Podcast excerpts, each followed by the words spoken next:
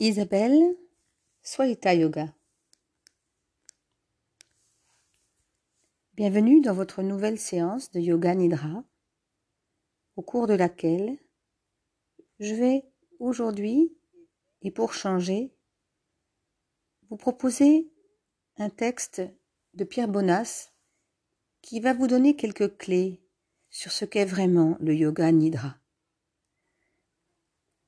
Car je ne voudrais pas que nous fassions une confusion entre le yoga nidra, la méditation de pleine conscience et la relaxation.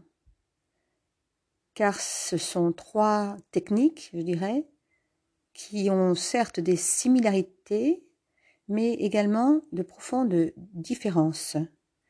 En fait, le yoga nidra est plus à considérer comme un voyage un voyage qui va d'ici à ici, et qui permet donc de se rendre compte, ou pas, qu'il n'y a même pas de pèlerin, et qu'en vérité, personne ne va nulle part et ne vient de nulle part. Mais cette réalisation demande d'abord d'entreprendre le voyage et de s'éprouver pleinement dans l'élan de la marche avec discernement et détachement. Le non-effort ne se dévoile que dans la perception attentive de l'effort. Et la friction génère la force nécessaire à cette quête, cette recherche intérieure. La pratique du yoga nidra, la sadhana, accélère la maturation et rend la conscience corporelle perméable, sinon sensible, à une autre qualité d'énergie.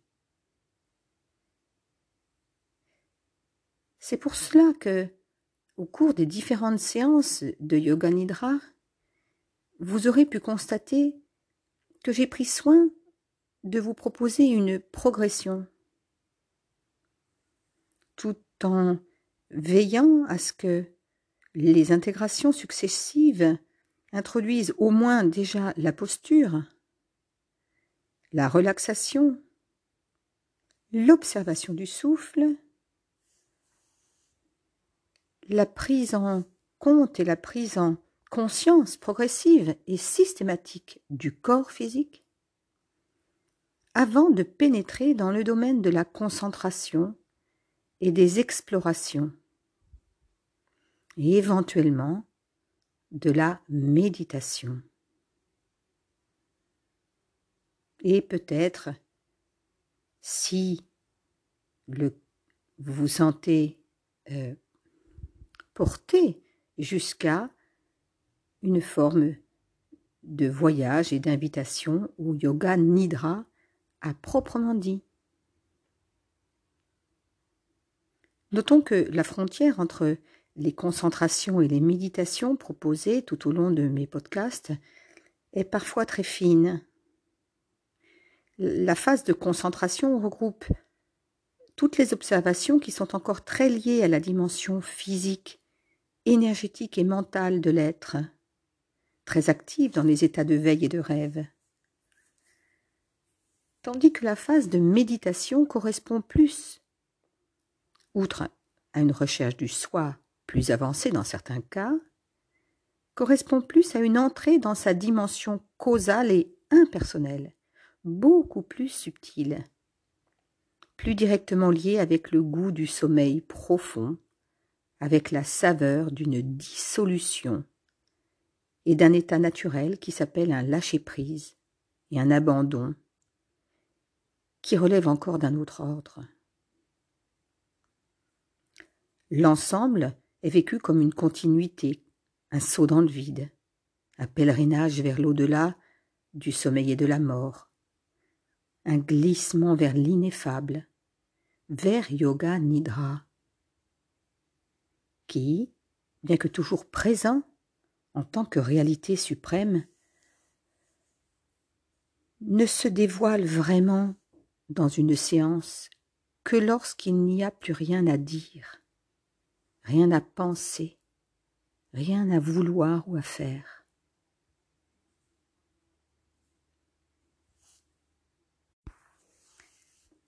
Un mot maintenant à propos euh, de ce qu'on appelle les sorties, la dernière phase du yoga nidra de la séance que je vous propose à chaque fois. La sortie permet de terminer la séance, effectivement, sur le plan, on va dire, euh, extérieur avant de reprendre la suite de vos activités ordinaires. Je vous propose toujours des sorties qui, sorties qui ne sont en fait que des exemples euh, destinés à vous inspirer. Et je vous invite, d'ailleurs, à trouver votre propre voie maintenant. Dans les prochains podcasts, euh, je laisserai peut-être un moment euh, à la fin euh, de la séance pour vous indiquer que c'est le moment maintenant de sortir et vous adapterez pour vous-même ce qui vous convient le mieux. Car ce sont en fait les sorties que je propose ne sont que finalement des fragments qui jaillissent d'une force et qui essayent de s'incarner dans une autre. Elles se reconnaissent en elles-mêmes et par elles-mêmes dans un monde qui est une forme euh, de manifestation, comme tout le reste d'ailleurs. Alors, de ce point de vue, cette étape, qui s'appelle pourtant sortie, n'est pas une fin, mais un entre-deux, un passage là encore, Disons qu'un exercice commence et se termine comme tout le reste, mais en réalité Yoga Nidra n'a ni commencement ni fin.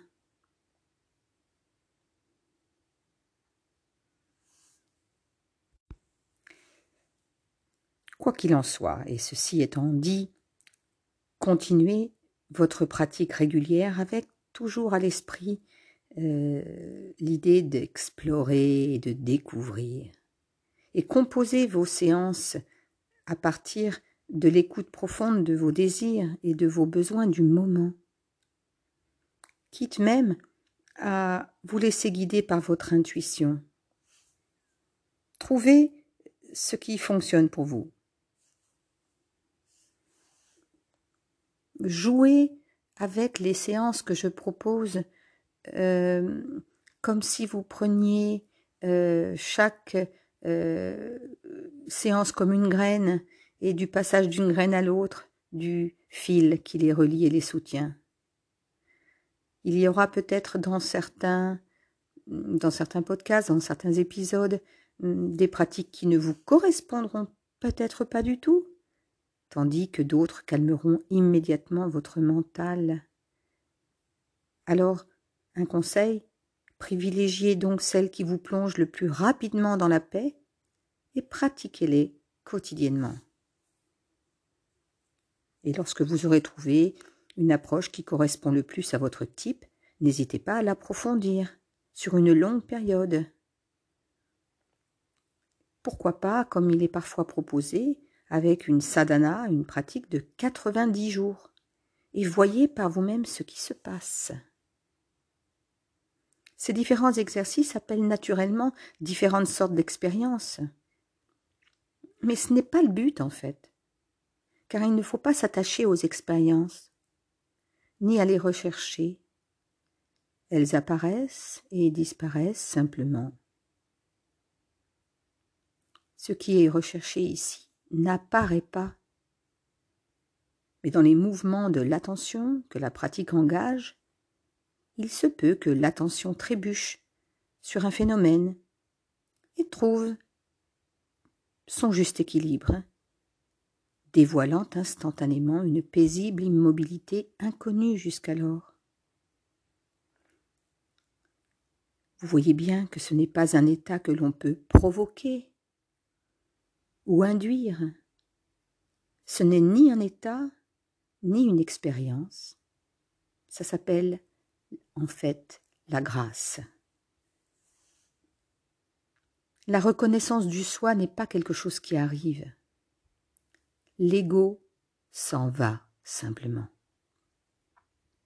C'est l'ignorance qui disparaît et qui révèle ce qui est déjà là, entre deux perles, deux états ou deux exercices.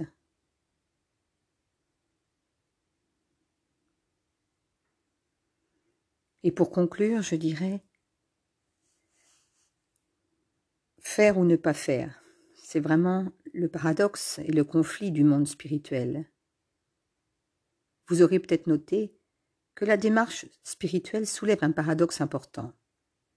Parce que d'un côté, on vous dit de pratiquer régulièrement, de vous engager, de suivre sérieusement une discipline, de commencer par le plus grossier pour aller progressivement vers le plus subtil, etc.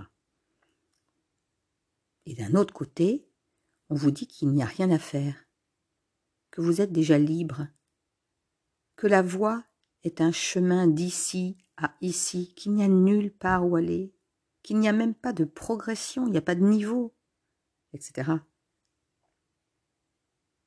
J'ai bien conscience que ce discours d'apparence paradoxale peut provoquer trouble et confusion. Alors je vais tenter ici de l'expliquer, ou tout au moins d'essayer de clarifier. Il faut comprendre ici que les deux points de vue sont vrais, et que le paradoxe n'est qu'apparent, que les deux perspectives comportent en elles-mêmes un écueil. Dans le premier cas, celui qui insiste sur l'importance de la pratique régulière et de l'effort. Le risque est de cristalliser un ego spirituel qui ne peut donner que de fausses impressions.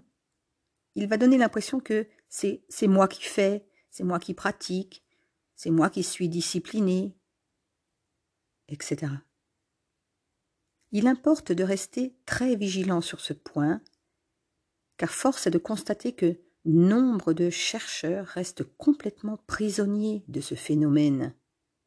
J'entends par chercheurs des personnes qui s'engagent sur la voie de la spiritualité et qui pensent chercher la vérité. Et, effectivement, rester prisonnier de ces phénomènes, c'est vraiment l'inverse du but recherché, si tant est qu'on recherche quelque chose. Voyez? Donc il importe donc d'user de sincérité et de discernement en prenant garde à ne pas non plus tomber dans une fausse humilité qui ne vaut guère mieux qu'une excessive prétention, voire qui est certainement pire parce qu'elle est plus difficile à reconnaître. Alors j'ai envie de vous dire d'être engagé et sérieux dans votre pratique, mais en évitant d'en parler à ceux qui ne sont pas concernés. Vivez intensément votre sadhana, votre pratique, tout en restant discret vous constaterez que la combinaison de l'intensité et du secret éveille un feu intérieur auquel rien ne résiste. Maintenant, dans le deuxième cas, celui qui proclame qu'il n'y a rien à faire parce que vous êtes déjà libre. Le risque tout aussi fatal, si c'est pas pire, est de rester prisonnier de l'agitation du mental en la renforçant d'une très importante frustration.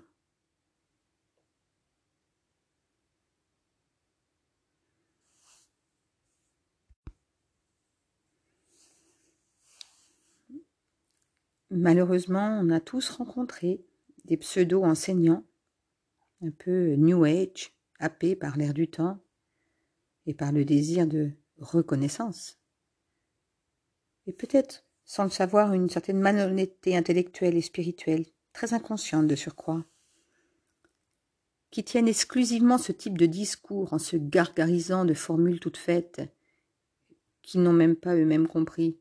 Ils se disent souvent inspirés par de grands maîtres, mais ils oublient de rappeler que les grands maîtres étaient eux-mêmes passés par de longues années de recherche et d'intenses ascèses avant d'oser proclamer qu'en vérité il n'y a rien à faire et qu'aucune action ou effort ne peut mener à la réalisation. pour être en mesure de comprendre que nous sommes déjà libres, je pense qu'il faut pleinement éprouver celui qui pense être prisonnier. Le non-effort ne peut être réellement reconnu que dans l'effort.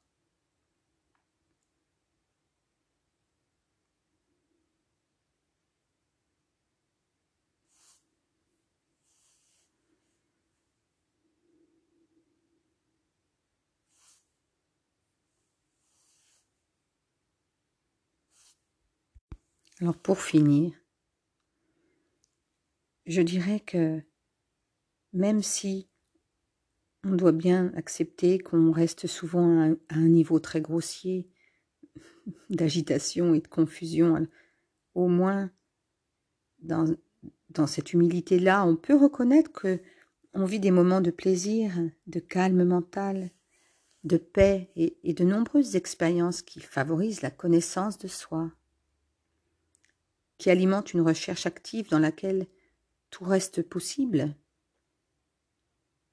en disposant d'une matière à partir de laquelle travailler et exercer son discernement. Alors même si les effets secondaires positifs d'une pratique sérieuse doivent être dépassés, ils offrent cependant un support important pour continuer d'avancer sainement. Et même lorsqu'un pratiquant comprend réellement qu'il était déjà ce qu'il cherchait, et qu'il commence à rire de tous ses efforts passés, il n'arrête pas forcément pour autant de s'asseoir en silence pour de longues périodes, de pratiquer des postures pour son plaisir, s'il avait déjà l'habitude de le faire avant. Avant, il faisait ceci ou cela, et après, il continue de faire ceci ou cela, ou pas. Mais peu importe, car il a compris que la connaissance n'a rien à voir avec ce qu'on fait ou ce qu'on ne fait pas, que cette connaissance sans savoir n'est pas un résultat, une conséquence ou le fruit d'une action, et cela ne l'empêche pourtant pas d'agir et de servir l'humanité. Bien au contraire. Soyez donc tranquille. Continuez d'avancer, d'éprouver du plaisir à votre pratique Faites-lui confiance. Prenez-la au sérieux sans vous prendre vous-même trop au sérieux et vivez la vie comme un jeu. Débarrassez-vous de toutes les croyances et vérifiez tout cela par vous-même.